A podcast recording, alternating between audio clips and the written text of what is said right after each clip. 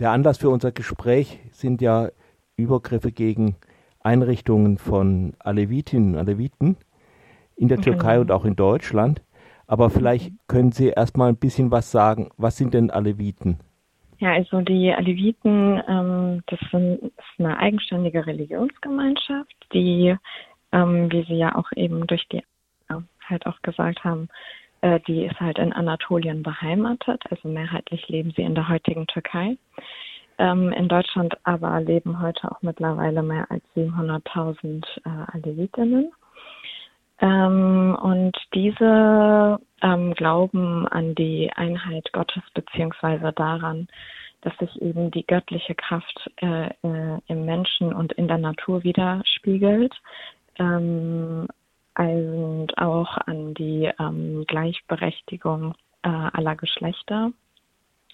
Und ähm, Ziel ist es eben, sozusagen äh, durch die sogenannten vier Tore und 40 Stufen den Prozess der Vervollkommnung zu durchlaufen, also an die göttliche Wahrheit äh, zu gelangen.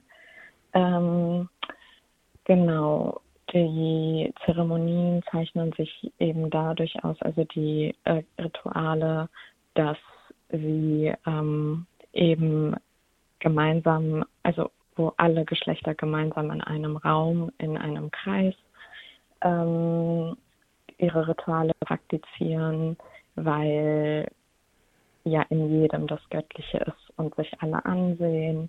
Ähm, also diese ähm, Gleichwertigkeit von allem findet man dann in diesen Prozessen, äh, in diesen Ritualen wieder. Sind Alevitinnen äh, Muslime? Nein, es ist eine eigenständige Religion. Mhm. Äh, ja, was ist denn, äh, was ist nun vorgefallen in Ankara, Istanbul, in Düren in Deutschland auch? Ja, und genau, momentan ähm, findet das zwölftägige Trauerfasten äh, bei den Alevitinnen statt, ähm, die an ähm, ja, die Vernichtung in Kerbela damals ähm, erinnern sollen. Ähm, heute ist auch ähm, der letzte Tag.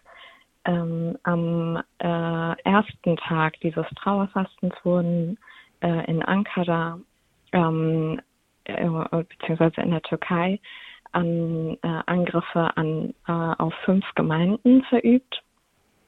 Ähm, also nicht nur in, an die Einrichtung, sondern auch Angriffe auf Personen. Angeblich bisher unbekannt, wer die Täterinnen und Täter sind. Ähm, am siebten Tag gab es einen äh, körperlichen Angriff in Istanbul auf den Vorsitzenden äh, der Gemeinde in Kartal. Äh, und in Düren wurde dann ähm, auch äh, die Scheibe jetzt von der Gemeindeeinrichtung eingeschlagen. Hier ähm, ermittelt die Polizei noch, also in Deutschland. In Düren steht noch nicht fest, ähm, wer genau dahinter steckt und was für ein Motiv. Also in alle Richtungen wird hier ermittelt. In, über Düren können wir gerade noch nichts Genaues sagen.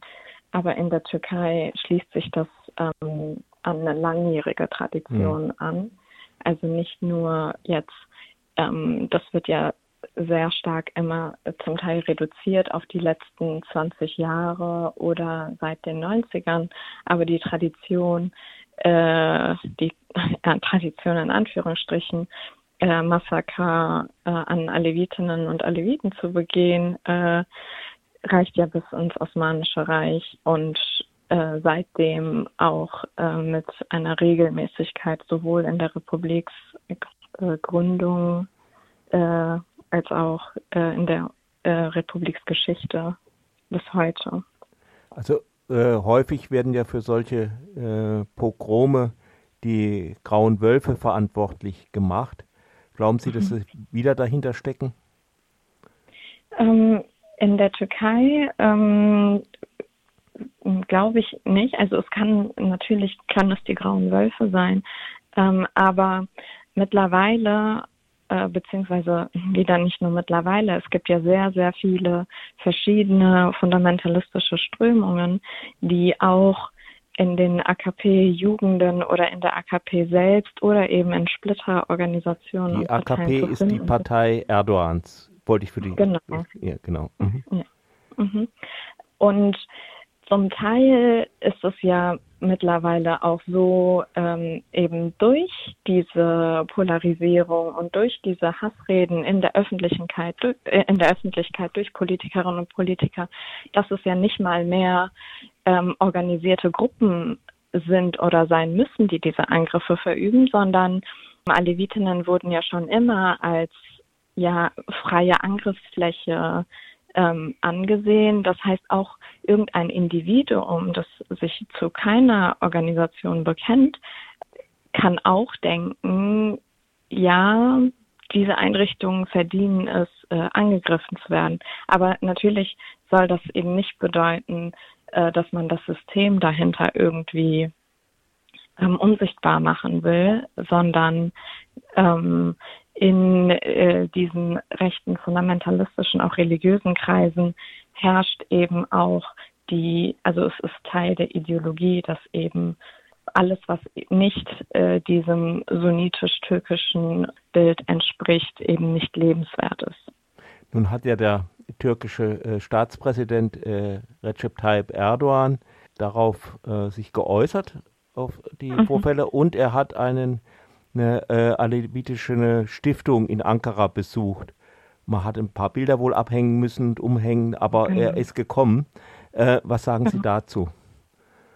Ja, ähm, das Ding ist ja, wenn er sagt, ich gehe dahin und ich werde diese Räumlichkeiten betreten, dann macht er das.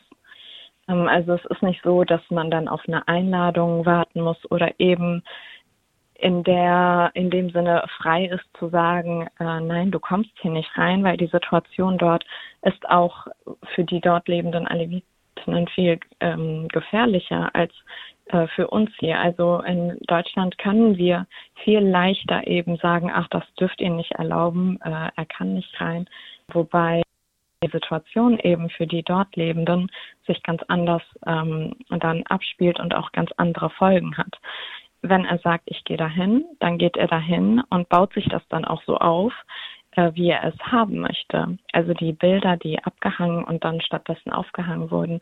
Also das Szenario, was man äh, da sieht, wo er halt in der Mitte sitzt und dann werden U-förmige Tische aufgebaut und hinten sind dann Bilder mit arabischen Schriftzeichen und so weiter das ist ja kein Szenario, äh, was man so in einer alevitischen äh, Gemeinde vorfindet. Das heißt, sowohl ähm, das Alevitentum inszeniert er anders. Äh, es ist ja eine Inszenierung an sich, aber dann halt auch äh, wieder diese Unsichtbarmachung und die Ablehnung dann von dem, was eigentlich alevitisch ist. Mhm. Äh, worin kommt das zum Ausdruck, diese Ablehnung?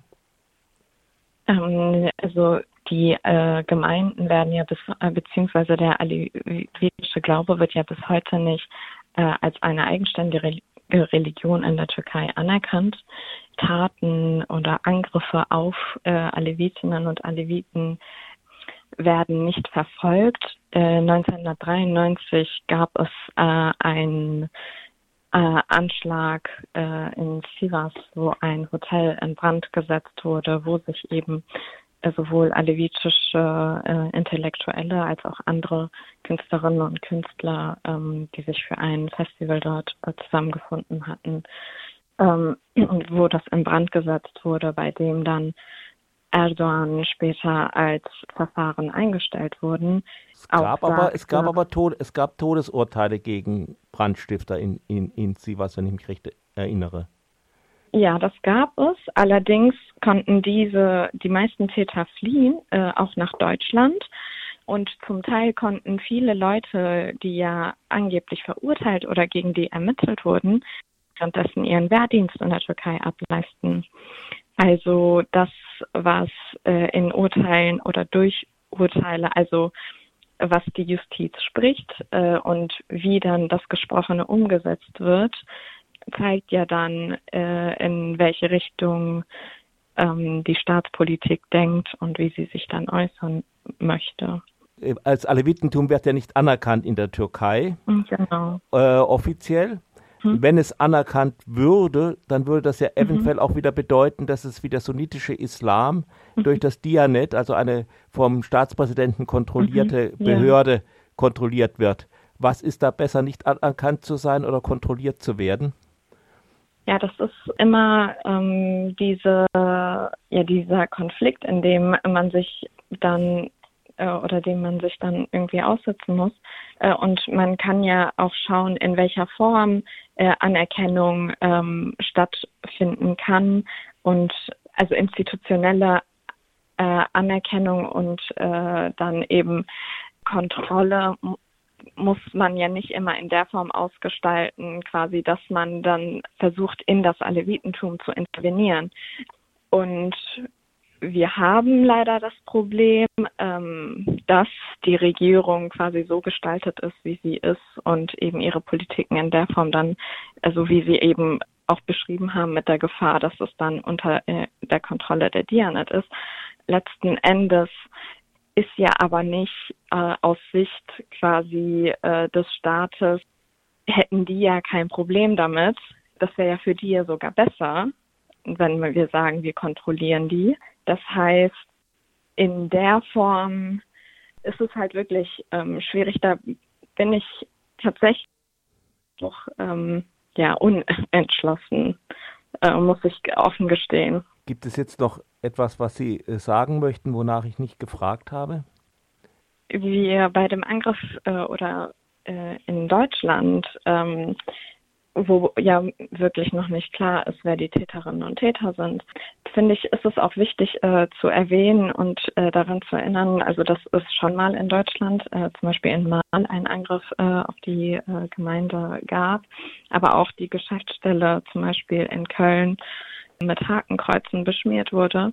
Also dass wir, wenn wir in Deutschland auch äh, an Angriffe zum Beispiel denken wir nicht, also berechtigterweise denken wir natürlich immer äh, an religiöse Fundamentalisten, aber in Deutschland ist, besteht halt auch die Gefahr, deutschen Rechtsextremisten äh, angegriffen zu werden.